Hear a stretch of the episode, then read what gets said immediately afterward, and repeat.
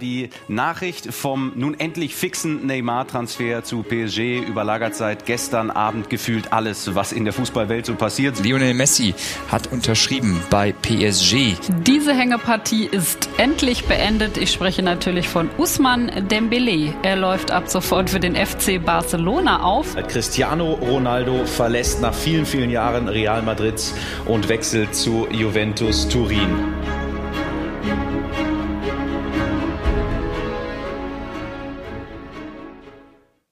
Qualität kostet einen bestimmten Preis. Das ist mit Autos genauso wie mit Spielern. Wir bestimmen die Preise nicht. Das ist der Markt. Die Liverpool-Fans sollten sich darüber keine Gedanken machen. Das sagt Jürgen Klopp 2018 nach dem Rekordtransfer bis heute Virgil van Dijk. Wie hat Liverpool, wie hat Jürgen Klopp es geschafft, Spieler wie Virgil van Dijk, Mo Salah oder Sadio Mané zu verpflichten, zu Weltstars zu formen und mit ihnen zu einer der besten Fußballteams aller Zeiten zu werden? Und damit herzlich willkommen zu einer neuen Episode von Done Deals, dem Podcast von Transfermarkt. Mein Name ist Max Ropas und ich habe auch heute zwei top informierte Liverpool-Experten bei mir. Zum einen Raphael Honigstein von The Athletic und dem Autor der Jürgen Klopp-Biografie Bring the Noise. Moin Raphael. Morgen. Und Joachim Yogi Hebel, Sky-Kommentator für die Premier League und Host des wunderbaren Premier League Podcasts Click and Rush zusammen mit seinem Bruder. Hallo Yogi. Hallo, moin moin, sagt man bei euch, glaube ich. So ist das in Hamburg und damit wollen wir auch direkt starten. Ich freue mich sehr, dass wir miteinander sprechen und Liverpool seit 2015 ist Jürgen Klopp da, seit 2017 sind sie in der Champions League wieder vertreten. Sie sind ein Powerhouse des internationalen Fußballs. Und ja, wir wollen darüber reden, wie hat Liverpool das überhaupt geschafft und um das zu verstehen, muss man vielleicht auch mal einmal einen Schritt zurückgehen und sagen, okay, wie war Liverpool denn vor 2015 Oktober, bevor Jürgen Klopp sich als The Normal One ähm, vorgestellt hat an der, an der Merseyside. Raphael, du hast ihn jahrelang begleitet, du hast ihn auch schon früher begleitet, aber mit welcher Intention hat Liverpool Jürgen Klopp verpflichtet, um ja zu höherem zu kommen? Und was war Liverpool eben, um das genauso zu sagen, ja, was war Liverpool halt vor der Ankunft des Normal Ones? Ja, bevor Jürgen Klopp 2015 kam, war Liverpool ein Verein, der sehr von der Vergangenheit gezerrt hat, der nicht richtig vorankam, der so ein bisschen im Konzert der Großen nur noch eine äh, kleinere Rolle spielte. Weißt du, du hast ja im Konzert immer einen, der so das äh, ähm, mal auf die Pauke hauen darf, äh, alle 60 Minuten. Das war so Liverpool. Ähm, und auch das Gefühl, ähnlich wie bei Dortmund als Klopp kam, dass es eine gewisse Entfremdung gibt zwischen Mannschaft, äh, Verein, Zuschauern. Das Anfield-Stadion war eigentlich äh, zu so einem Stadion geworden, wo die eigene Mannschaft mehr Probleme hatte als der Gegner mit der Erwartungshaltung zurechtzukommen, weil natürlich jeder immer an die großen Erfolge und die großen Liverpool-Mannschaften der Vergangenheit gedacht hat und dann in der Realität hattest du dann äh, ja äh, eine Mannschaft äh, gerade in den Hodgson-Jahren, die wirklich in keinerlei Beziehung stand zu dem, was eigentlich die Ansprüche sind von Liverpool. Unter Rogers ging es ein bisschen bergauf, äh, auch sehr nah an eine Meisterschaft, aber eben nicht konstant und Klopp wurde geholt, um das zu machen, was er bei Mainz, aber dann noch viel mehr bei Dortmund gemacht hat, nämlich eine ganze Stadt anzuzünden und dieses Gefühl der Besonderheit, der, der besonderen Energie äh, wiederherzustellen, das für jede Mannschaft wichtig ist, aber gerade am Standort Liverpool wirklich entscheidend. Und er hat das äh, binnen sehr kurzer Zeit geschafft. Es hat ein bisschen gedauert, bis die größeren Erfolge sich eingestellt haben, aber es gab immer wieder, selbst in den Anfangsmonaten, genügend große Momente, zum Beispiel der 3 zu 1 Auswärtssieg bei Chelsea oder der Sieg über Dortmund mit Thomas Tuchel äh, im Europa League äh, Viertelfinale, die gezeigt haben, dass der Weg der richtige ist und die so ein bisschen schon einen Ausblick auf eine bessere Zukunft gewährt haben. Und das hat gereicht, um die Leute mitzunehmen. Und dann spätestens mit der Ankunft von äh, Sadio Mané hatte man wirklich das Gefühl, hier entsteht eine Mannschaft. Und deswegen haben viele gesagt, gerade in Deutschland, Klopp und Liverpool, das passt gut zusammen, weil er ist eigentlich genau der Art von Trainer, den dieser Verein und diese Mannschaft gebraucht hat. Und er hat das letztendlich eben komplett bewiesen und noch die Erwartungen, würde ich sagen, über, übererfüllt. Ich glaube, das kann man sowieso sagen nach jetzt knapp sieben Jahren. Aber Yogi, die Entwicklung von Liverpool, die findet und fand auch nie in einem Vakuum statt. Die Premier League, du hast sie jetzt seit Jahren verfolgt, du verfolgst sie, ähm, du begleitest sie, kommentierst sie. 2015, 2016, das war schon eine sehr interessante Zeit, weil nicht nur Liverpool war im Umbruch, auch Man United, auch Arsenal, auch Man City, ähm, Leicester kam dazu, Chelsea, sie waren alle, alle hatten irgendwo einen Trainerwechsel in dieser Zeit, alle hatten eine sehr große Fluktuation an Spielern, die kamen und gingen. Was hat Liverpool benötigt, um ja von einem ja, Platz sieben Team, sie waren zwischendurch nur siebter, auch die erste Saison unter Liverpool war nicht gut, aber welche Teams haben in der Zeit gezeigt, okay, das hier ist der Weg, den man gehen sollte und das sind die ja, Art von Spieler, die Art von Spielsystem äh, oder überhaupt die Art von Strategie, die man eben in eine ja, in eine Richtung bringen muss, damit man hier nicht nur eine Saison wie 2014 mit Suarez, Sterling, äh, Coutinho ähm, diese erfolgreiche Saison hat, die überragend war. Ich erinnere mich sehr gerne an dieses Jahr zurück, aber eben, wie Rafael es gesagt hat, langfristig nachhaltig Erfolg zu haben, ohne aber auch ähm, ja das Geld zum Fenster rauszuschmeißen. Also ich weiß jetzt nicht, ob Jürgen Klopp sich an irgendwelchen anderen Vereinen orientiert. Ich glaube einfach, dass er gesehen hat, wenn man sich die Mannschaft mal ansieht, die er hatte, als er ankam. Ich habe es mir gerade nochmal aufgelegt, weil diese Seite, die äh, Mannschaft wird ja immer wieder gezeigt mit Nathaniel Klein, Skrittel, Sarko zum Beispiel und so weiter und so fort. Ähm, das war ja eine Mannschaft, die auf die, die noch so ein bisschen Rest von dieser Mannschaft, die du gesagt hast, 13, 14, die beinahe Meister geworden wäre. Ähm, dann sind die besseren Spieler davon weggegangen oder wollten weg. Und dann musst du natürlich irgendwie versuchen, etwas Neues anzufangen oder etwas Neues aufzubauen. Und ich glaube, dass Jürgen Klopp einfach sich darauf orientiert hat, daran orientiert hat, was was brauchen wir? Also was brauchen wir, um Klopp-Fußball spielen zu können? Nämlich mehr Dynamik, mehr Pressing ähm, und natürlich diese schnellen Außenspieler. Und darauf, glaube ich, hat er sich äh, orientiert, was er braucht, wen er holen möchte. Und das, glaube ich, war eher so, dass man sich einfach ans Reißbrett geschrieben hat, wir brauchen A, B, C, D, E, F, G, um das machen zu können, was wir machen wollen. Und darauf wurde dann geschaut, was kann man auf dem Transfermarkt bekommen. Weil das Ding ist ja das, wenn du hergehst und sagst, wir brauchen einen Außenspieler links, wir brauchen einen rechts, wir brauchen vielleicht jemanden im Mittelfeld, der arbeitet und so weiter und so fort.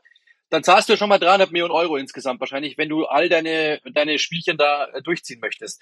Ich glaube, dass sie einfach geschaut haben werden, wo können wir günstig Spieler ran, äh, an Spieler rankommen, die im Endeffekt dann ähm, zu großen Spielern werden können. Und das ist ja dann genau das, was sie gemacht haben. Eben Manet, Salah und so weiter und so fort.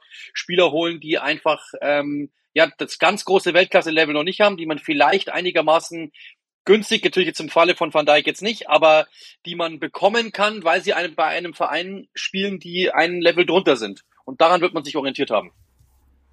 Es gibt ja die schöne Geschichte, dass in dem Interview in New York, kurz bevor er seinen Job bekommen hat, auch Carlo Ancelotti als äh, Kandidat auf dem Zettel stand. Und Ancelotti hat damals den Eigentümer von Liverpool gesagt, ja, ich mache das gerne, aber wir brauchen neuen Mittelstürmer, neuen Mittelfeldspieler und neuen Innenverteidiger auf Top-Niveau.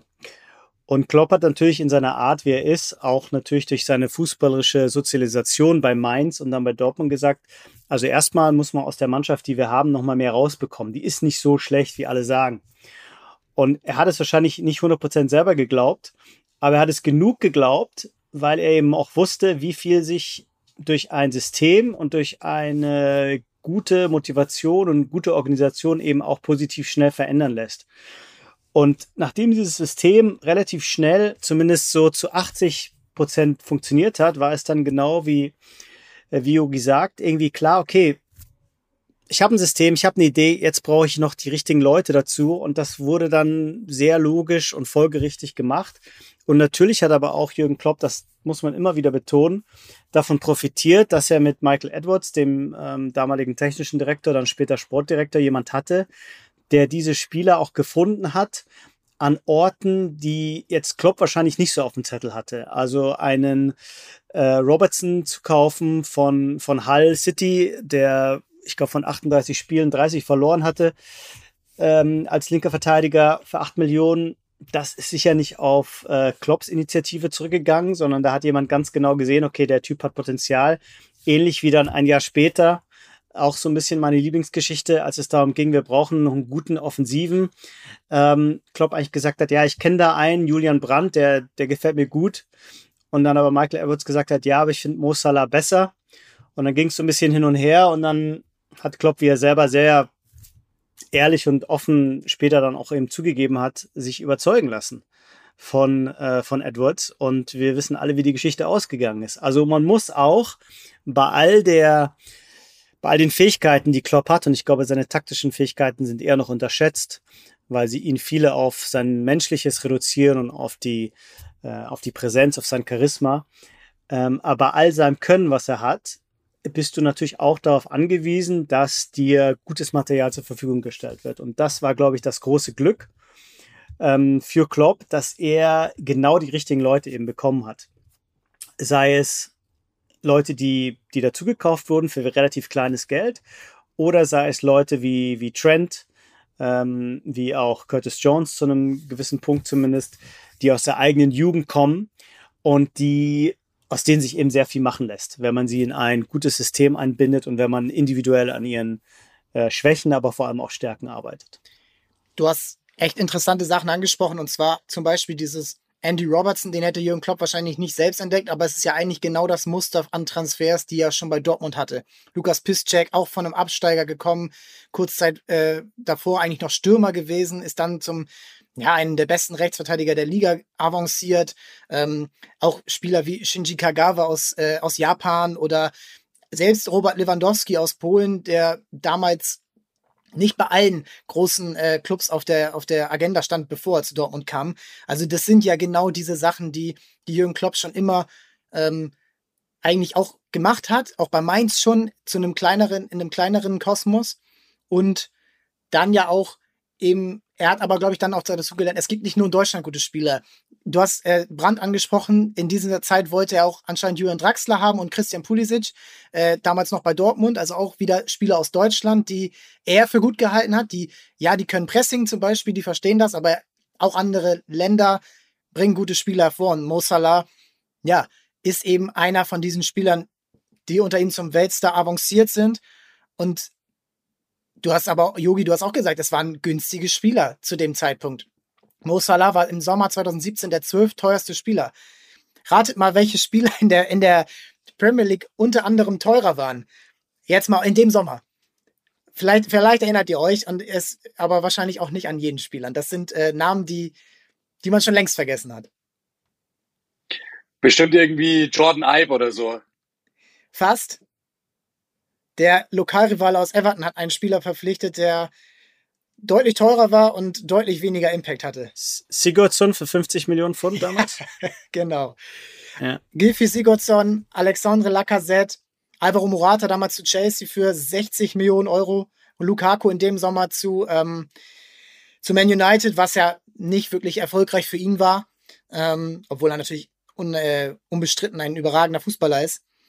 Aber Mo Salah war nicht so teuer und es wurde selbst da diskutiert, ist der das wert? Der war bei Chelsea nichts. Der war, der hat nur in Basel gut gespielt und in der Serie A bei der Roma und bei der Fiorentina. Aber ja, Michael Edwards, genau, ich wollte eben genau darauf hinaus, dass es nicht Jürgen Klopp alleine war, der diesen Club wieder groß gemacht hat. Und Salah kommt eben in dem Sommer und zeigt sofort einen Impact, zeigt sofort, das ist der Spieler, den wir hier brauchen. Manet bereits auf der anderen Seite. Manet hat ja in dem Jahr davor eher noch fast auf der rechten Seite gespielt, ist dann rüber auf links. Und dazu dann Roberto Firmino in seiner ja, neuen Rolle, mehr oder weniger als falsche Neun, als Mittelstürmer, ähm, die er sich mehr oder weniger bei Liverpool angeeignet hat, die er für Jürgen Klopp sowieso perfekt war, weil Firmino ein super Pressing-Spieler ist und war.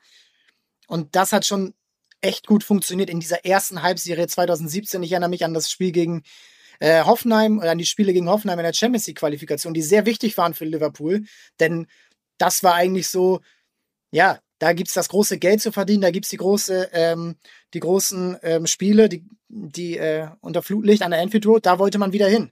Und jetzt die Frage an, an, an dich, Raphael, auch in dieser Zeit, da war noch nicht alles alles perfekt, so in dieser ersten Saison. Da gab es viel Diskussion. Virgil van Dijk sollte kommen, Philippe Coutinho wollte gehen, aber diese ersten Spiele in dieser Saison, die haben schon gezeigt, da ist Potenzial. Wie hat Jürgen Klopp da gewirkt und auch agiert ähm, in diesem, ja, rasant, in dieser rasanten Entwicklung, ähm, da auch die, die richtigen Maßnahmen zu finden, um dann mit, ähm, mit zunehmender Zeit in dieser Saison dann auch den, äh, den Erfolg zu schaffen, den sie dann ähm, geholt haben mit dem Einzug ins Champions League-Finale, unter anderem. Ja, 17, 18 war so ein bisschen Schlüsselsaison, ähm, weil äh, natürlich war es im Vorjahr wichtig, erstmal Vierter zu werden. Das war ganz entscheidend, aber 17 fing noch so ein bisschen schwierig an. Also ich erinnere mich an das äh, 1 zu 4 gegen Tottenham im Wembley. Ähm, katastrophale Leistung von Dejan Lovren. Und das Echo war, Klopp kriegt es nicht hin in der, in der Defensive. Eine super Mannschaft, wenn sie äh, umschalten können, ähm, haben Schwierigkeiten gegen tiefer stehende Mannschaften, aber haben große Schwächen immer. Ähm, und kann man so, kann man so nach vorne kommen. Ich erinnere mich, ein äh, Kollege von der Times hat gesagt, Klopp kriegt die Mannschaft nicht richtig eingestellt defensiv. Und dann hat Klopp ja relativ trotzig mal gesagt, was er über Verteidigung weiß, also er könnte ganze Bücher schreiben über, über Defensivarbeit, aber Klammer auf, die Mannschaft kriegt es halt nicht umgesetzt, Klammer zu. Und das hat sich natürlich dann im Januar alles schlagartig geändert mit Van Dijk. Und auf einmal kommt diese Mannschaft relativ aus der, aus der Underdog-Position und geht eben ins Champions League-Finale sofort. Und das hat, ähm, glaube ich, dann wirklich bei den letzten Zweiflern dazu geführt, dass man gesagt hat, okay, diese Liverpool-Mannschaft, äh, gerade mit diesem Dreiersturm, den du schon angesprochen hast, äh, mit Van Dijk jetzt hinten drin, das, das kann was werden. Und deswegen war, glaube ich, obwohl man letztlich mit, mit leeren Händen in Anführungszeichen dastand, äh, das so das Jahr mit dem Einzug ins Champions League-Finale, wo wirklich klar war, okay, es geht mit, mit Klopp wirklich bergauf. Und das ist eine Mannschaft, die kann bestehen. Und vor allem, und hier unterscheiden wir uns ja im Weg, von den er früher bei Mainz und Dortmund gegangen ist oder gehen musste. Du verlierst eben diese Spiele nicht. Ähm, Coutinho, ist, Coutinho ist der letzte große Spieler, der abspringt.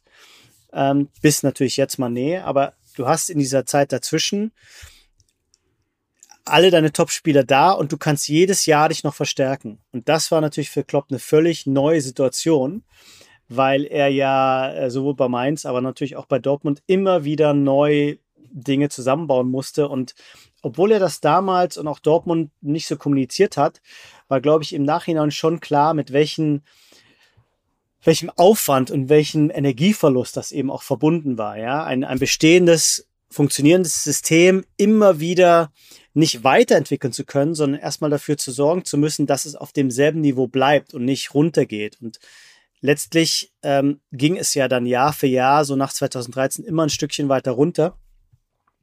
Und das ist eben bei Liverpool eine andere Story. Bei Liverpool ist es eine Geschichte von einer Mannschaft, die irgendwo im oberen Mittelmaß anfängt und Jahre später an der absoluten Spitze des europäischen Fußballs steht, weil das eben auch weiter wachsen kann, weil es weiter besser werden kann, weil es sich auch taktisch entwickeln kann. Äh, 16, 17, 17, 18 ist Liverpool noch eine starke Umschaltmannschaft, die Schwierigkeiten hat, äh, wenn Gegner sich hinten reinstellen. Das kommt dann alles erst auch mit dem, mit dem großen, ähm, mit der großen Entwicklung der Außenverteidiger äh, hinzu, dass, dass sie in der Lage sind, eben aus dem Spiel heraus äh, mehr Sachen zu entwickeln. Und nicht zuletzt, glaube ich, auch mit dem Abschied von äh, Selko Buvac, 2018 und dem, dem Neueinstieg von, von Pepin Linders eben auch noch so eine bisschen andere Dimension dazu kommt. Linders, ähm, holländische Schule, natürlich auch Pressing geprägt, äh, wie Cruyff und wie Barcelona, aber Pressing nicht unbedingt, um, wie Klopp über früher das gesagt hat, ähm, das so als Spielmacherersatz zu sehen, aus dem Pressing heraus immer Tore zu, zu machen, sondern eben auch um den Ball zu gewinnen und mit dem Ball dann Dinge anstellen zu können. Und da hat Liverpool eben nochmal einen riesigen Sprung nach vorne gemacht. Und auch das ist, glaube ich, ein unterschätzter Teil der Entwicklung und ein unterschätzter Teil der Erfolgsgeschichte. Und was halt Liverpool wirklich zu einem, ja, Kickstarter geholfen hat, ist, dass gerade Salah und Van Dijk direkt funktioniert haben, direkt die Mannschaft besser gemacht haben. Und das ist bei allen Klopp-Transfers nicht wirklich die Regel gewesen. Also man erinnert sich zurück an einen Lewandowski, an einen Ilkay Gündogan, der eine Zeit lang auf der Bank saß. Ähm, bei Liverpool jetzt Konate, Thiago, Nabi Keita, alle irgendwo Anlaufzeit gebraucht. Warum haben diese beiden Spieler es geschafft und in dem Fall ja auch äh, so sehr überrascht, dass diese 84 Millionen Euro für Van Dijk gezahlt wurden, obwohl viele gesagt haben, das ist viel zu viel Geld. Jugi, erklär gerne mal ja, diesen Hergang. Also bei Van Dijk war ja klar, ähm, dass, wie Raphael es vorher gesagt hat, sie haben unbedingt einen Innenverteidiger gebraucht. Sie wollten ihn im Sommer schon. Das hat nicht geklappt. Da gibt's ja diese Geschichte, dass sie ähm, zu früh auf Van Dijk losgegangen sind, ohne davor mit Southampton gesprochen zu haben. Dann gab es da riesengroßen Streit. Äh, dann musste, dann wurde das erstmal auf Eis gelegt. Klopp hat gesagt, er möchte aber nur diesen einen Spieler haben. Er braucht diesen Innenverteidiger und keinen anderen. Äh, und daraufhin hat man einfach das Ganze vertagt und hat gesagt, wir versuchen es einfach im Winter nochmal. Dann musste sich ja Liverpool sogar offiziell entschuldigen bei Southampton, damit es überhaupt zu diesen Verhandlungen wieder gekommen ist. Und denen war aber von Anfang an klar, sie müssen genau diesen Preis bezahlen, weil Southampton genau diesen Preis aufrufen wird. Und wenn sie ihn haben wollen, und sie haben ihn ausgemacht als den Typen, der da hinten eben hilft. Wie Raphael gesagt hat, sie brauchten diesen Leader hinten drinnen, sie brauchten eben auch diese Physis, diese Größe, diese Stämmigkeit, dann aber auch gebunden damit, dass er Fußball spielen kann. Und das war eben genau das, was, was Klopp wollte, was, was auch Edwards wollte. Und dann hat man gesagt, pass auf, ähm, wir nehmen genau jetzt den, egal was der kostet, wir müssen den nehmen. Und deswegen auch diese Aussage von Jürgen Klopp, dass er gesagt hat, schaut mal nicht auf den Preis, der ist halt nun mal so, den können wir nicht ändern. Wir zahlen einfach das, was die wollen, weil wir dieses Produkt haben wollen. Ganz einfach. Und dementsprechend hat man ihn verpflichtet. Und der passt halt einfach ganz genau da rein. Das, ob der dann woanders genauso funktioniert hätte, das ist dann müßig darüber zu diskutieren. Aber er war zu diesem Zeitpunkt genau das, was Liverpool brauchte und natürlich auch was Liverpool wollte. Und man muss auch sagen, dass Liverpool in dieser Zeit auch hätte andere Spieler eben holen können, die auch gewechselt sind. Die anderen Mannschaften in der Premier League haben alle teure Innenverteidiger in der Zeit gekauft. Laporte zu City 65 Millionen, Lindelöf zu United 42 Millionen, Davidson Sanchez zu den Spurs auch 42 Millionen, Rüdiger damals Chelsea 35 Millionen. Also du musst für eh jeden Spieler sehr viel zahlen und wenn du dann aber ausmachst, okay, wir brauchen einen, der genau das kann, dann ist auch okay. Zum Vergleich, sie haben auch Joel Martip dafür ablösefrei bekommen. Und dann hat sich das ungefähr ausgelegt, als wenn du äh, zwei Spieler für 40 Millionen kaufst, die vielleicht nicht so gut zusammen funktioniert hätten. Und Martip und Van Dijk, die haben perfekt miteinander harmoniert, tun es bis heute. Langsam kommt Konate so ein bisschen von hinten ran. Ähm, aber an sich ist Liverpool einfach dadurch aufgefallen. Äh, das finde ich auch so cool, eben diese Spieler sich auszuwählen, genau den rauszuscouten und nicht einfach, wir haben eine Liste von zehn Innenverteidigern und irgendeinen holen wir dann und dann äh, wird es schon passen. Was ja auch sehr genau das ist, der Punkt. Also genau das ist der Punkt, weil äh, Jürgen Klopp stand sehr in der Kritik dafür, dass er keinen Innenverteidiger anstelle von Van Dijk dann im Sommer geholt hat, weil alle gesagt haben, ihr wisst doch, dass da die Lücke ist. Warum macht ihr das nicht? Warum holt ihr, warum macht ihr diese Lücke nicht zu? Warum holt ihr keinen anderen Innenverteidiger? Und er sagte einfach, nee, wir wollen genau den Typen, dann warten wir halt bis Winter, wenn wir Pech haben. Was ja auch genau wichtig ist dabei, ist eben als Jürgen Klopp, als Deutscher, der die Bundesliga gewohnt ist mit ihrer Transferpolitik. Wir, ne wir geben nur das aus, was wir, was wir einnehmen, jetzt abgesehen von Vereinen, die, die sehr viel Geld haben, wie Bayern oder Leipzig oder Wolfsburg. Aber bei Dortmund war er dazu gezwungen, äh, bei Mainz sowieso. Wir nehmen nur das, was wir eingeben und äh, wir geben nur das aus, was wir einnehmen.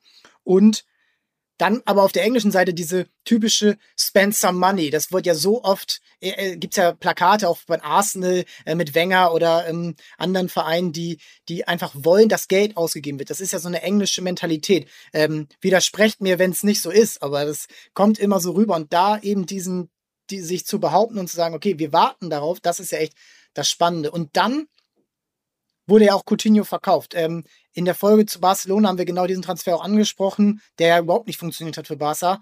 Ähm, für Liverpool doppelt und dreifach gut gewesen, denn die sind nicht schlechter geworden und mit dem Geld haben sie Van Dijk und Alisson mehr oder weniger finanziert.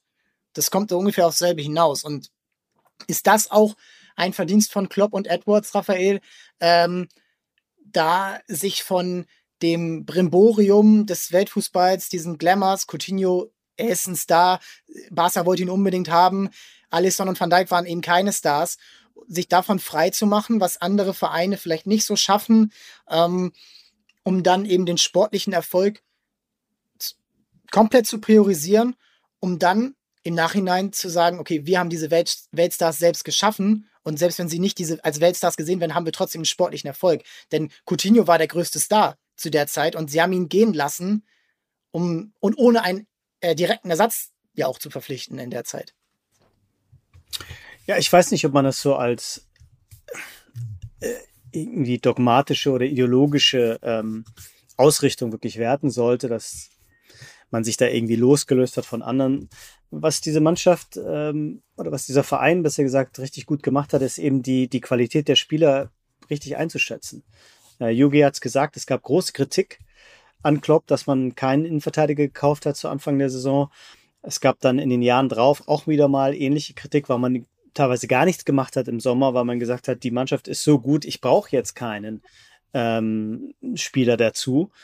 Aber jedes Mal hat sich dann gezeigt, dass die Mannschaft eben funktioniert hat. Und ich habe mich mal mit Pete Krawitz unterhalten, äh, der, der Nummer zwei von, von Klopp. Und er hat gesagt, dass es bei den Fans, aber auch bei den Medien ja diese Grundeinstellung gibt, eine Neuverpflichtung ist auch immer eine Verstärkung. Und das Trainerteam sieht das ein bisschen anders. Das Trainerteam sagt, ein neuer kann uns helfen, aber der muss erstmal zeigen, dass er besser ist, als die wir haben. Und das Gefüge der Mannschaft, die Dynamik, die Statik verändert sich ja auch. Und das heißt nicht, wenn ich jetzt einen vermeintlich besseren Spieler dazu nehme und die Fans super aufgeregt sind und sich freuen, weil da für 50 Millionen einer kommt. So ein bisschen diese Real Madrid-Mentalität. Wir brauchen unbedingt einen neuen. Genau. Und Klopp hat eben, weil er bei Liverpool mehr noch als in Dortmund wirklich die Kontrolle hat über das Ganze, die Möglichkeit gehabt zu sagen, nein, das, das brauchen wir nicht. Ich habe lieber ein Mann weniger, aber dafür 15, 16 Leute, die komplett funktionieren. Ich weiß, dass ich keine Probleme habe in der Kabine. Ich weiß, dass ich keine Arschlöcher habe in der Kabine, auch ein wichtiges Thema.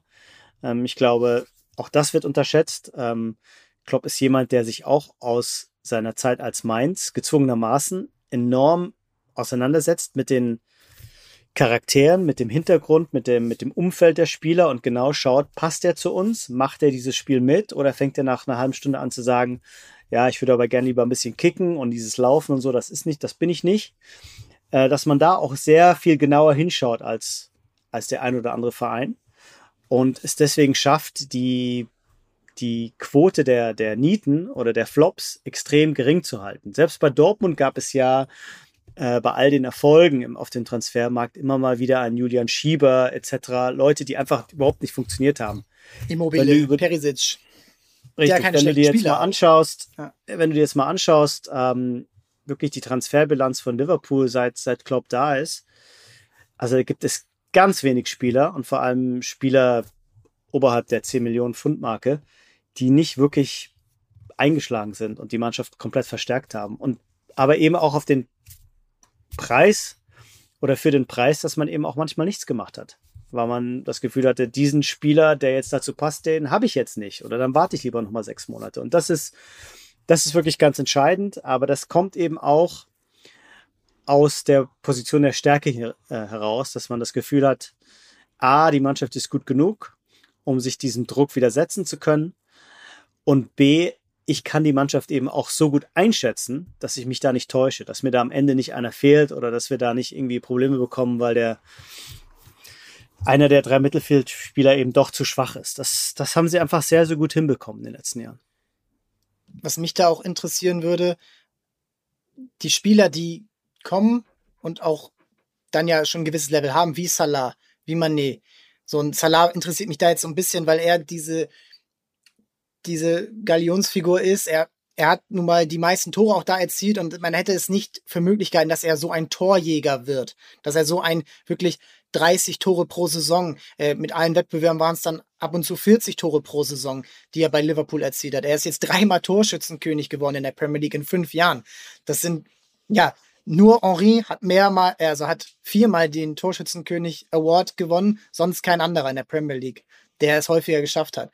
Ähm, wie ist, Yogi, wie, wie ist das, auch wenn man jetzt jede Woche die Premier League kommentiert und sich anschaut, wie ist das zu beobachten, dass ein Spieler unter Klopp besser wird. Er wird auf diesem Level noch besser. Oft sagt man, okay, der Spieler ist ein fertiger Spieler. So, auch dieses Ancelotti, so, ich brauche einen großen Star im Sturm, im Mittelfeld, in der Abwehr. Wie ist das zu beobachten, dass wirklich ein Spieler auf diesem Level immer noch besser wird und von Woche zu Woche sich weiterentwickelt? Und das gerade bei eben Salah und Mané, die eben nicht, ja, also wo sie 23, 24 waren, als potenzielle Weltfußballer ähm, gehandelt hätten werden können. Wie, wie ist das zu, zu erklären, dass das ähm, bei Liverpool so deutlich anders ist als vielleicht bei anderen Vereinen äh, auf, dieser, auf diesem Level? Also du hast natürlich im Endeffekt äh, ein System, das funktioniert. Das ist natürlich ganz wichtig. Wenn du in einem wackeligen System spielst, dann wackelst du auch ganz normal.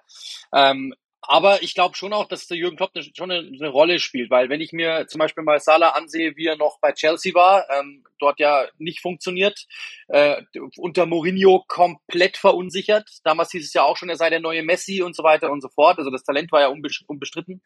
Und trotzdem hat es nicht funktioniert, weil er einfach komplett verunsichert war, weil Mourinho ähm, ihn auch immer wieder angezählt hat oder ihn nicht wirklich, ähm, nicht wirklich eingebaut hat und auch nicht wirklich auf ihn gesetzt hat. Und ich glaube, dass es bei Jürgen Klopp genau das Gegenteil ist. Was man bei, äh, bei Mosala zum Beispiel ganz, ganz explizit sehen kann, ist, dass da ein richtiger Charakter gewachsen ist. Und ich glaube, das ist das, was Jürgen Klopp, was bei ihm unterschätzt wird, dass wie er mit den Spielern umgeht. Auch, ich glaube, diese Art und Weise, dieses ähm, mündige, trotzdem ihm auch mal einen Flachs hinzuwerfen, ihn trotzdem aber auch mal zu kritisieren, zu packen, dann aber wieder in den Arm zu nehmen, glaube ich, macht das diesen Spielern einfach gestandenere Typen irgendwo. Und das, glaube ich, kann man bei diesen Spielern äh, ganz explizit sehen, dass das nicht, dass das Talenten, einstigen Talenten und guten Fußballern richtige Typen geworden sind, Gewinnertypen geworden sind. Weil Klopp die natürlich sich schon so packt und sagt, hey, pass mal auf, wenn du den nächsten Schritt machen willst, dann musst du das machen, dann musst du das machen, dann musst du das machen. Und vor allem, geh so damit um, geh so damit um und natürlich auch den Druck so ein bisschen von der Mannschaft wegnimmt. Das, glaube ich, sieht man bei allen, dass die einfach im Kopf und auch von der wirklich, also von die Brust ist viel breiter geworden bei allen. Und die werden alle irgendwo viel sicherer und einfach gehen damit mit dem Druck besser um und haben einfach auch diese Mentalität gefunden, zu sagen, wir machen aus unserem Talent auch etwas, weil diese Umgebung Liverpool sie dazu fast einlädt. Raphael, ist das auch ein Muster, dass Klopp Spieler holt, die es in der Jugend oder in Kindheit, Jugend und dann auch im frühen Erwachsenendasein schwer hatten und dann sich erst später entwickelt haben. Van Dijk war, ähm, war ein Spieler, der in äh, Holland überhaupt äh, keine, keinen Aussehen erregt hat. Salah musste in Ägypten zum Beispiel vier Stunden mit dem Bus zum Training fahren. Äh, Mané hatte es auch schwer in Senegal. Ähm, dann Andy Robertson, der in der vierten Liga 19 noch gespielt hat in Schottland, äh, ein Ticketverkäufer war. Also alles so Stories, die ja, die nicht so diese geradlinigen Supertalente sind. Äh, auch die Spieler, die schon da waren, Jordan Henderson, der sehr oft sehr doll kritisiert wurde ähm, in seiner Zeit bei Liverpool. Ähm, wie ist das Muster? Ist das Zufall? Suchen sich Klopp und Edwards und Co. diese Spieler extra aus? Oder geht man da gleich einfach nach, okay, der Spieler passt am besten einfach ins System und sie lassen solche Soft-Argumente eher außen vor? Also ich glaube nicht, dass sie sich auf diese Spieler unbedingt konzentriert haben, aber was du sagst oder die Geschichten, die du ansprichst, sind natürlich alles Sachen, die dich als Charakter erstmal festigt und dich stärker macht, wenn du gegen diese Widerstände ankommst, wenn du auch ähm, bisschen aus dem Gefühl heraus spielst, es den Leuten zeigen zu müssen. Das sind ja so die Typen, die die Klopp mag und die zu seinem Fußball eben auch passen. Leute, die bereit sind zu arbeiten für den Fußball. Sonst funktioniert ja Klopp Fußball nicht. Das heißt, der, der hochgelobte 19-Jährige, der schon der Superstar ist, ist natürlich dann erstmal A, schwieriger zu bekommen für Liverpool und B, vielleicht auch nicht unbedingt der Typ, der dann diese Motivation hat, äh, dieses Sinn, den Sinn auch für das Mannschaftliche, für die, für diese Geschlossenheit, die Liverpool auch auszeichnet. Also ähm, es hängt ein bisschen mit der mit der Transferpolitik zusammen, weil man eben auch diese diese frühen Superstars auch nicht bekommen hat früher bei Liverpool. Die konnten sich auch nicht leisten, einen Joao Felix zum Beispiel zu kaufen zu dem Zeitpunkt. Aber jetzt ähm, sich das vielleicht auch ein bisschen ändert. Und äh, das wird interessant zu sehen wie sich Liverpool weiterentwickelt. 2016 ähm, hat, glaube ich, Jürgen Klopp noch gesagt, in dem Moment, wo er einen Spieler für 100 Millionen Euro verpflichtet, ähm, ist es vorbei mit ihm mit Fußball. Äh, das hat er jetzt sechs Jahre später kassieren müssen äh, mit David Nunes, der sicher auf die 100 Millionen auch kommen wird. Aber es hat sich eben ein bisschen was getan seitdem auf dem Markt. Und es zeigt natürlich auch, wie weit Liverpool jetzt mittlerweile ist, dass sie sich das leisten können. Und das hat sehr, sehr viel damit zu tun, dass er den Verein, und da müssen wir eben nochmal wiederholen, wie Mainz und Dortmund auf ein neues, völlig neues Level gehoben hat. Natürlich nicht alleine, auch mit Hilfe der Eigentümer, die sehr clever investiert haben, nicht zuletzt ins Stadion, das Stadion weiter ausbauen, aber eben den Verein so stark gemacht hat, auch wirtschaftlich stark, dass man sich jetzt eben so einen Nunez leisten kann und sogar vielleicht äh, United den Rang ablaufen kann, wenn es darum geht, diese Art von Spieler äh, akquirieren zu können. Ähm, das wird interessant zu sehen, inwieweit sich das verändert. Aber ich bin sicher, dass Klopp auch bei Nunes sehr lange mit ihm gesprochen hat, mit seinen Leuten, dass Liverpool genau geschaut hat, was ist es für ein Typ, wie geht er mit seiner Freizeit um, ähm, was für Autos fährt er und wirklich ganz genau überlegt hat, ob er in die Mannschaft passt, äh, ob er sich eingliedern kann oder ob er einer dieser Ego-Shooter sind, die eben in der Jürgen Klopp-Mannschaft nicht wirklich funktionieren. Neben diesen tollen Transfers hat Jürgen Klopp es aber auch geschafft, sportlichen Erfolg zu sammeln. Und das gegen seinen größten Konkurrenten seit jetzt fast zehn Jahren, Pep Guardiola. Und die beiden sind natürlich irgendwo Erzrivalen, die sich sehr, sehr, sehr doll respektieren. Sie haben sehr viele Gemeinsamkeiten. Sie können sehr guten Fußball spielen lassen, aber sie haben auch Unterschiede. Und jetzt bei Klopp würde ich gern wissen, wie hat er es geschafft, mit weniger Mitteln als Man City diesen Erfolg zu haben, obwohl es nicht immer so geradlinig lief, wie sich das jetzt vielleicht der ein oder andere in der Rückschau vorstellt. Also ich glaube, dass da, weil du gesagt hast, ähm, Klopp hat alles, was Guardiola hat und umgekehrt, ich glaube, dass da der größte Unterschied liegt, wenn ich ehrlich bin. Ich glaube, dass Jürgen Klopp einfach diese Empathie hat und diese Menschlichkeit und er einfach auch dieses Gefühl, dieses Feingefühl hat, wann mache ich was, wann stichel ich bei welchem Spieler wie, wo, was, äh, welchen Knopf drücke ich bei welchem Spieler. Ich glaube, dass das seine, seine größte Stärke ist, diese Empathie an Menschen zu lesen und zu verstehen, was braucht der gerade. Und dass er diese Mannschaft eben deshalb so hinbekommt. Also wenn ich mir überlege, ich habe ja selber auch Fußball gespielt, aber wenn ich mir einen Trainer überlegen müsste, der mich immer wieder kriegt, dann glaube ich, wäre es Jürgen Klopp, weil es einfach so ein Typ ist. Mit, mit dem willst du, glaube ich, gerne auch hunderte Abende am Tisch sitzen und sagen, hey, weil der, der wird dich immer wieder kriegen mit einer Geschichte, mit einem Witz, mit einer, mit einem Lächeln, wie auch immer, ähm, auch mit einer motivierenden Rede. Das kann der ja auch. Also der zündet die ja schon auch an. Das ist ja nicht nur einer, der die streitet, sondern der kann auch, der tritt die auch mal. Und ich glaube, dass das der Grund ist. Natürlich dann auch mit dem ganzen Konstrukt dann drumrum, wenn man sich die Transferperiode, die Transfer, ähm, das, das Transfergeschehen ansieht, was glaube ich komplett unterschätzt wird, ist äh, zum Beispiel, dass man auch Reservisten verkauft, um gute Spieler zu holen. Wenn man sich das zum Beispiel mal anschaut, 21, 22, Harry Wilson verkauft für 14 Millionen, den Abonnie verkauft für 9 Millionen, Shakiri verkauft für 6 Millionen. Das sind Kleinbeträge. Das sind aber so immer so um die 30, 25 Millionen, die man einnimmt, die man woanders wieder abziehen kann. Also es ist auch da wieder sehr, sehr clever. Sie kriegen es hin, irgendwie diese Spieler so an den, äh, so in den Markt zu bringen, dass sie nach was aussehen. Danny Ings für 25, dann eben Solanke für 21. Danny Ward für 14. Das muss man sich mal überlegen. Das sind so Kleinbeträge, die man immer wieder einfährt, wo man dann auch sagen kann, okay, so kann man mit den Großen dann auch mitspielen, kann da mal wieder was verändern an der Mannschaft, da mal wieder was verpflichten. Das, was Raphael gesagt hat, du musst in einer Mannschaft, da bin ich ganz großer Freund davon, du musst in einer Mannschaft immer auch mal wieder einen Reiz setzen. Jemanden rausnehmen, an den anderen verpflichten, damit die Spieler eben auch wissen, ich bin hier nicht gesetzt. Ja, es gibt vielleicht auch mal, wenn, wenn ich nicht performe, gibt es jemanden, der wird mir hinten dran gesetzt. Ähm, und das, glaube ich, hilft einer Mannschaft auch nochmal, eben auch um zu sagen, hey, wir sind noch nicht ganz oben angekommen, sondern wir müssen weitermachen. Und das ist das, was Jürgen Klopp, glaube ich, wirklich absolut perfektioniert, diese Reize zu setzen. Sei es im Gespräch mit den Spielern, sei es vielleicht auch mit Verhandlungen mit Spielern oder eben dann auch zu sagen, pass mal auf, der hat nicht so performt, wir holen einen anderen und setzen den dahinter, schrägstrich daneben.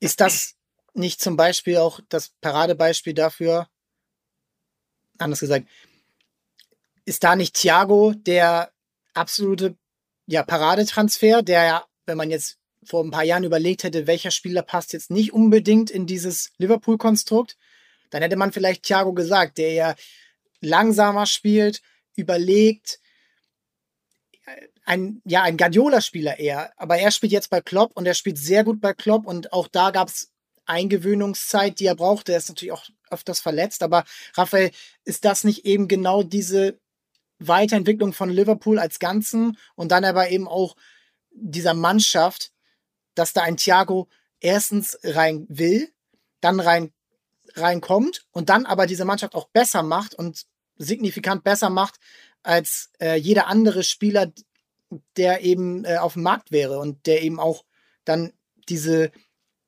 ja, diese, diese Extraklasse, die sonst keiner hat, eben da transportiert. Ich glaube, dass einfach Liverpool, wie wir es vorher schon ein bisschen angedeutet haben, sich durch die taktische Entwicklung sowie inhaltlich, aber auch was das Spielermaterial angeht, äh, immer mehr zu einer kompletten Mannschaft ähm, gewandelt hat oder entwickelt hat. Das ist zwangsläufig so, weil ich glaube eben auch Klopp erkannt hat, dass jedes funktionierende System weiterentwickelt werden muss, äh, dass man immer wieder schauen muss, was lässt sich optimieren, wie kann ich mich noch ähm, besser aufstellen. Er ist ja jetzt kein Trainer, der viel in der Grundordnung experimentiert. Er ist wahrscheinlich von all den Top-Trainern der, der am, am stärksten an seiner, an seiner Formation festhält. Ähm, es gab in den 4, Anfangsmonaten. Vier Jahren, ne? Das ist, äh, ja, es gab so in den Anfangsmonaten auch mal eine Dreierkette. Genau. Äh, immer mal wieder, mit Emre Can auch manchmal hinten drin. Aber das 4-3 ist praktisch in Stein gemeißelt. Äh, natürlich gibt es dann mal punktuell Unterschiede, dass äh, es in der Schlussphase auch schon mal zu einem 4-2-4 werden kann. Äh, ich habe da ein paar Spiele gesehen, wo dann auch mal vier Stürmer vorne drin stehen ähm, oder sich einer der drei Mittelfeldspieler eigentlich mehr so wie eine 10 bewegt, aber es ist letztlich ein relativ klares 4-3-3. Aber innerhalb dieses Systems die, die Flexibilität äh, schon sehr hoch geworden ist, eben auch durch Thiago. Thiago, der das Liverpool-Spiel nochmal verändert hat, der ähm, um Nuancen, würde ich sagen, ähm, eine andere Passqualität, eine andere Passstruktur natürlich auch automatisch mitbringt und der sich nach dieser Eingewöhnungszeit ähm, auch gerade was das Spiel, glaube ich, gegen den Ball angeht, das bei Liverpool doch ein bisschen anders ist als wie bei Bayern davor, ähm, da super eingefügt hat. Das einzige Problem und was so ein bisschen, glaube ich, der Wermutstropfen ist in der Geschichte, ist, dass er eben durch seine Fitnessprobleme mit Covid und dann auch die eine oder andere schwere Verletzung nicht diesen Rhythmus hatte bisher, den, den die ganze Mannschaft hat und den die anderen Spieler auszeichnen. Und das hat man immer so ein bisschen gesehen, leider auch im Finale, wo er auch nicht komplett fit war, jetzt im Champions League Finale, dass wenn dann so ein paar Prozentpunkte fehlen, du dann schon ein bisschen was verlierst.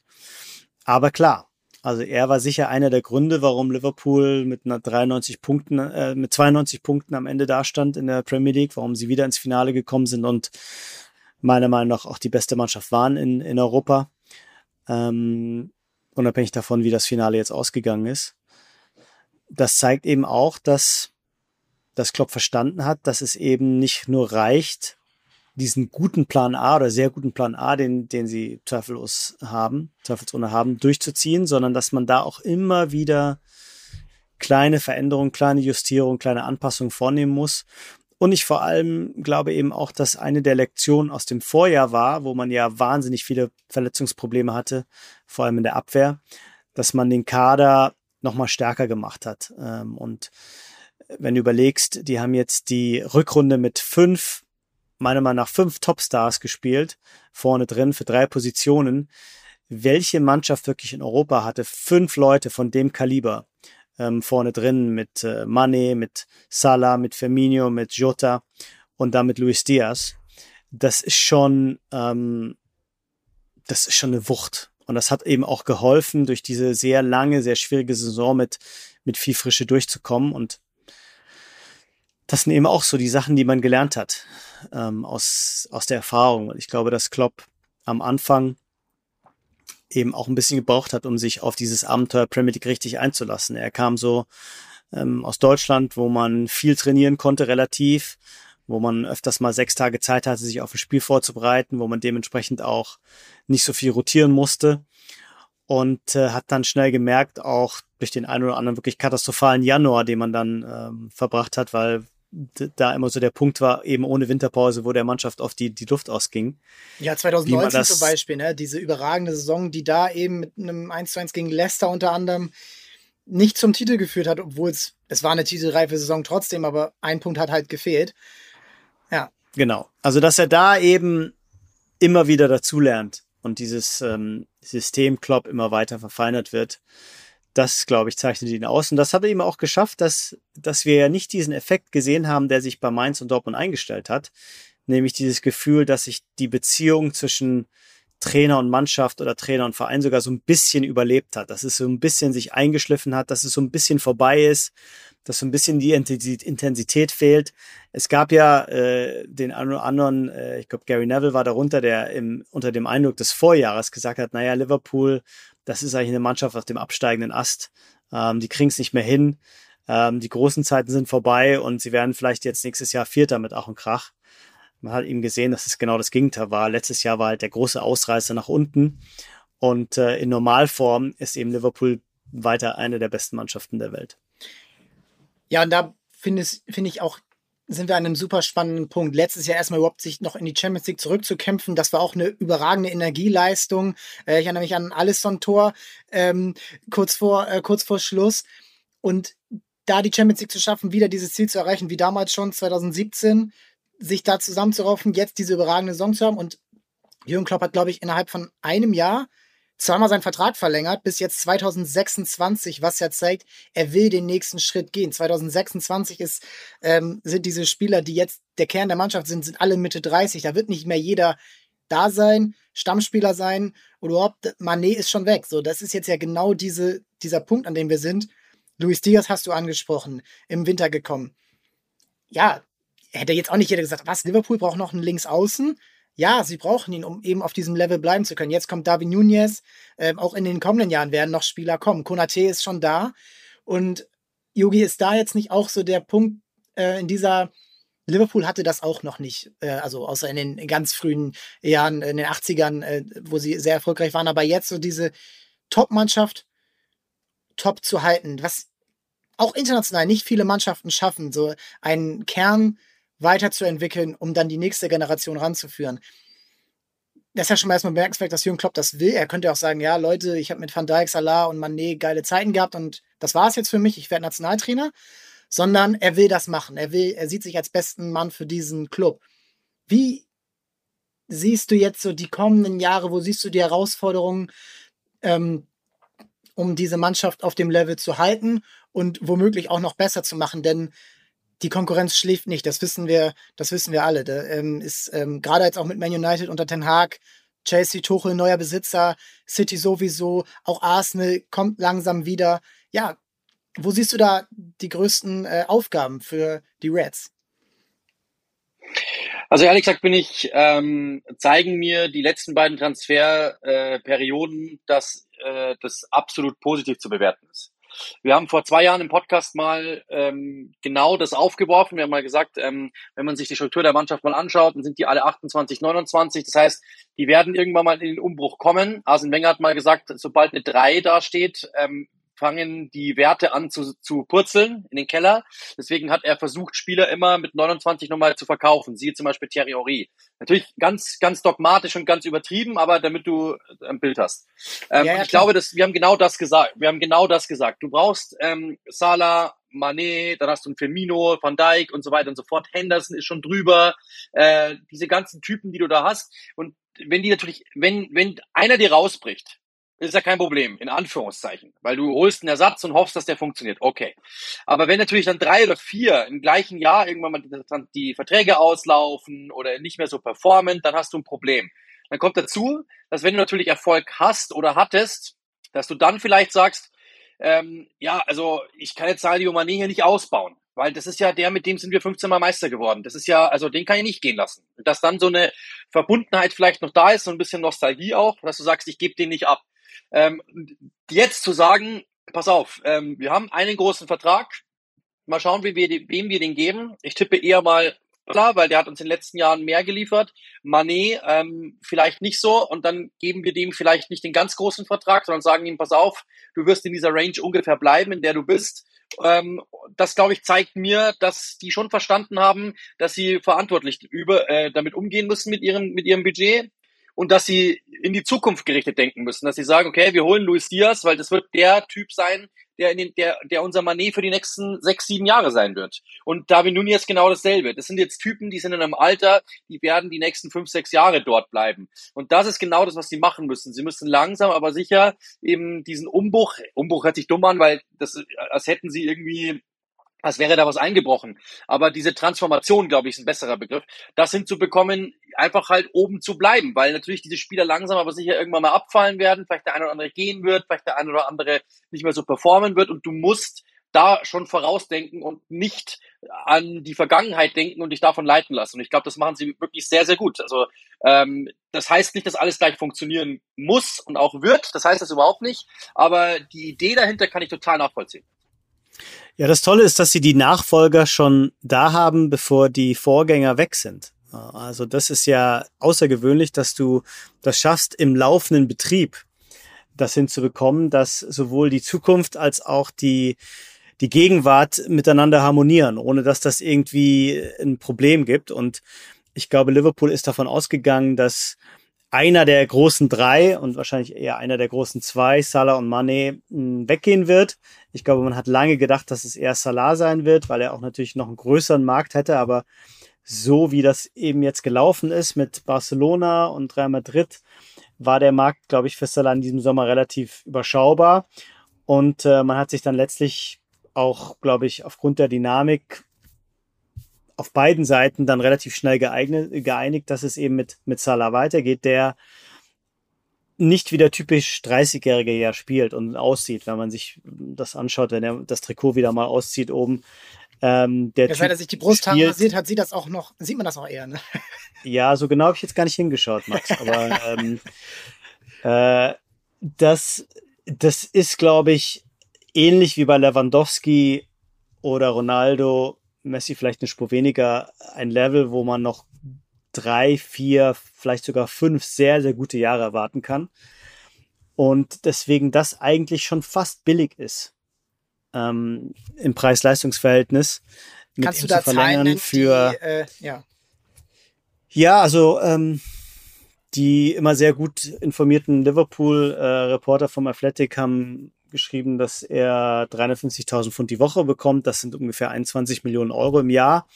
Allerdings äh, mit einem ähm, Anteil noch nach oben, wenn er Tore macht, wenn er Spiele gewinnt, wenn er äh, große, ähm, wahrscheinlich auch individuelle Auszeichnungen bekommt. Also es kann dann raufgehen bis äh, so, ich glaube, 23 Millionen. Und auch das, muss ich sagen, ist für einen Spieler auf dem Level noch dazu ablösefrei ähm, als neu, als, als ähm, verlängerter Vertrag.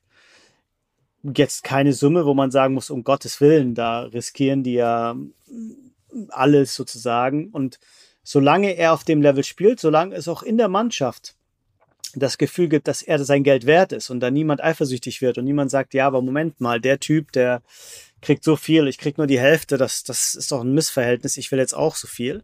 Solange Klopp das hinbekommt und solange eben auch in der Mannschaft ähm, Salah genug Unterstützung erfährt, in, in seinem doch manchmal etwas individualistischen ähm, Spiel, das sich so ein bisschen noch unterscheidet von, von den Mitspielern, dann ist das, ist das wunderbar. Und wenn nicht, hat natürlich Klopp äh, jetzt mit, äh, mit Diaz und Jota ähm, eben auch Leute, die problemlos da draußen spielen können. Und äh, Salah auch mal eine Pause bekommt, die, die er auch dringend nötig gehabt hat in den letzten Wochen und Monaten.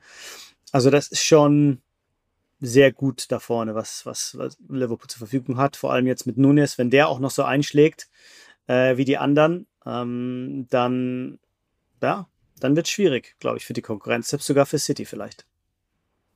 Bin auch sehr gespannt, wie da jetzt diese Dynamik reinkommt, denn Sadio Mané ist weg und da würde mich noch mal so als zum Schlusspunkt interessieren, ist da jetzt diese Entwicklung, die man bei Salah sich natürlich erhofft, sieht man die da nicht so oder ist das einfach, okay, wir können nur einen dieser beiden halten?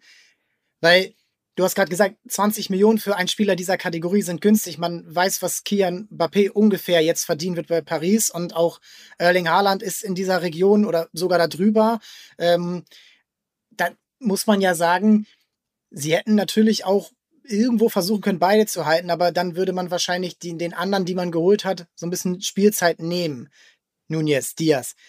Ähm, ist Mané dann so ein bisschen Opfer davon, dass Luis Diaz so gut funktioniert hat auf seiner Position, ursprünglichen Position und dass man eben im, im Mittelsturm dann David Nunez jetzt holen musste, so ungefähr, um ihn jetzt zu kriegen zu diesem Preis ähm, und auch überhaupt, dass er nicht woanders hingeht, Yogi?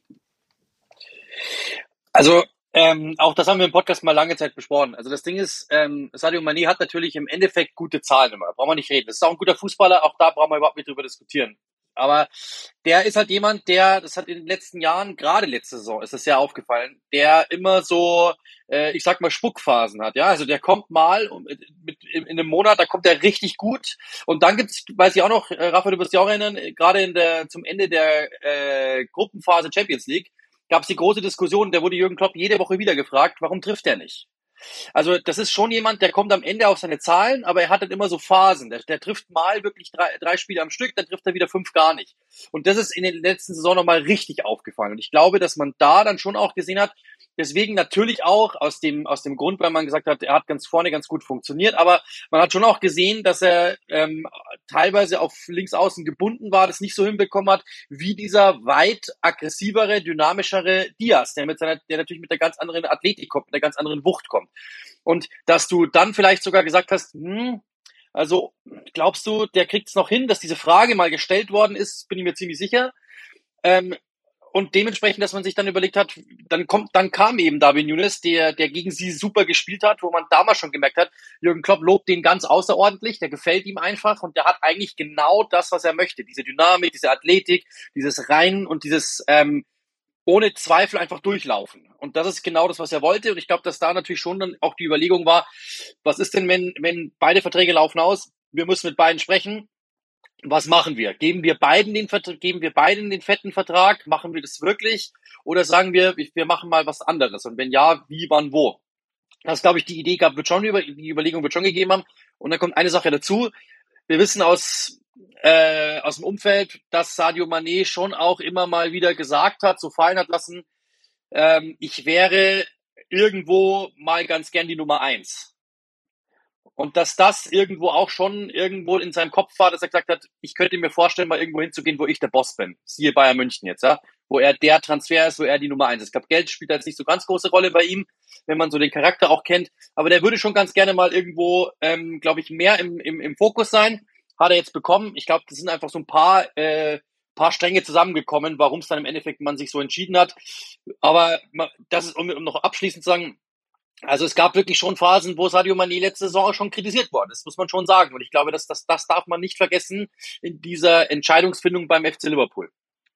Ja, und was natürlich ähm, auch dazu kommt, ist, dass, ähm, wie Yogi gesagt hat, wenn man mit Darwin Nunes schon relativ früh klar war, dann ja auch sich das für Salah und, ähm, und Manet verändert im Sinne von, wer spielt dann wo. Wir haben ja von ähm, Manet oft in der letzten Saison eigentlich eher eine Mittelstürmerrolle gesehen, weil äh, Firmino nicht so wirklich zur Verfügung stand. Und er hat dann natürlich dann auch irgendwo mehr Aufmerksamkeit und mehr Verantwortung, die Tore zu schießen, ähm, wurde aber dann eben ähnlich wie Firmino oft vielleicht ein bisschen falsch bewertet, weil es darum ging, auch für die Außenposition eben Räume zu schaffen oder Gegner zu binden und er da sehr viel gearbeitet hat. Also ein arbeitender Neuner war kein falscher, sondern einer, der eigentlich ja eher für die Mitspieler arbeitet als für das Tor selber.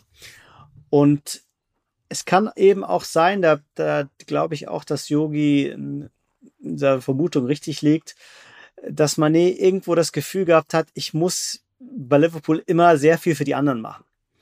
Und äh, das ist zwar meine Spielweise und das mache ich auch gerne, aber wenn es dann darauf ankommt, ähm, schießt äh, Salah die Tore und äh, wird gefeiert und wird Spieler des Jahres und meine Arbeit und, und, und meine Konstanz und auch diese, diese Wucht, die ich immer habe über 90 Minuten, die wird eigentlich nicht so richtig gesehen oder wertgeschätzt von allen. Und äh, es war sehr interessant. Ich habe mich mit einem senegalesischen Journalisten unterhalten nach dem Wechsel zu Bayern und er hat gesagt, ganz Senegal ist wirklich der Meinung, dass Salah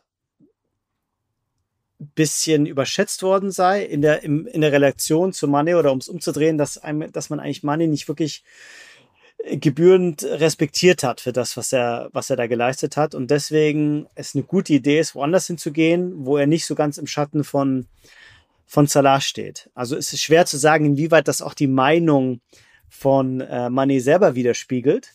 Aber es war sehr interessant zu sehen, dass, dass das so anscheinend die Grundmeinung ist. Und nicht zuletzt hat ja Mané selber, ich weiß nicht, ob ihr euch beide erinnert, ähm, vor etwa zwei Wochen, drei Wochen erklärt, dass ähm, 60 bis 70 Prozent, glaube ich, hat er damals gesagt, der Fans in Senegal eben auch wollen, dass er weggeht von Liverpool. Also da scheint schon ein bisschen was dran zu sein. Das wird sehr interessant zu sehen sein, wer von den beiden sich jetzt wie entwickelt. Ähm, es gibt Anzeichen, dass Spieler, die von einem Jürgen Klopp-Team weggehen, nicht so gut funktionieren.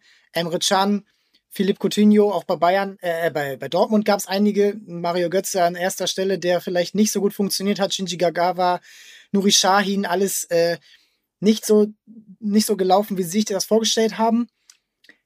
Aber auch ist natürlich keine Garantie, äh, gut zu bleiben, nur wenn man bei Klopp bleibt. Das ist super spannend. Ich danke euch, dass ihr euch die Zeit genommen habt für diese außergewöhnlich intensive Einordnung dieser Liverpool-Jahre, die dieser Ära, die noch nicht zu Ende ist. Jürgen Klopp will das nicht, äh, Liverpool will das nicht, jeder Reds-Fan will das nicht und die Verlängerung von Mo Salah ist ja auch ein Zeichen, dass auch diese, ja, dieser Kern der Mannschaft, Van Dijk hat ja auch vor kurzem erst seinen Vertrag verlängert, noch weiter will, noch mehr will, sicherlich noch mal eine Meisterschaft vor Publikum feiern, sicherlich noch mal ins Champions League Finale kommen will. Das sind äh, Ziele, die ja jeder, ähm, der es mit Liverpool zu tun hat, irgendwo hat und ich danke euch, ich danke euch fürs Zuhören. Schreibt uns, wie ihr die Liverpool-Entwicklung seht. Wer es glaubt ihr, Mané oder Salah? Wer, wer wird sich besser entwickeln? Wie wird Mané beim FC Bayern funktionieren? Und dann bin ich, ähm, hoffe ich, dass ihr auch nächste Woche wieder einschaltet und dann noch ein letztes Wort an die beiden Gäste, die sich hier so viel Zeit genommen haben und so viele coole Sachen erzählt haben. Ihr habt das letzte Wort. Ja, im Endeffekt vielen Dank. Ähm, hat sehr viel Spaß gemacht, muss ich sagen. Danke für die Einladung. Danke natürlich auch mit Raphael Honigstein, den ich ja schon ewig kenne. Der war, glaube ich, sogar Teil meiner Bachelorarbeit, wenn mich nicht alles täuscht. Also große Ehre und hat mich sehr gefreut. Vielen Dank. Äh, jederzeit wieder. The pleasure was all mine. Vielen Dank für die Einladung. Alles klar. Bis dann. Tschüss.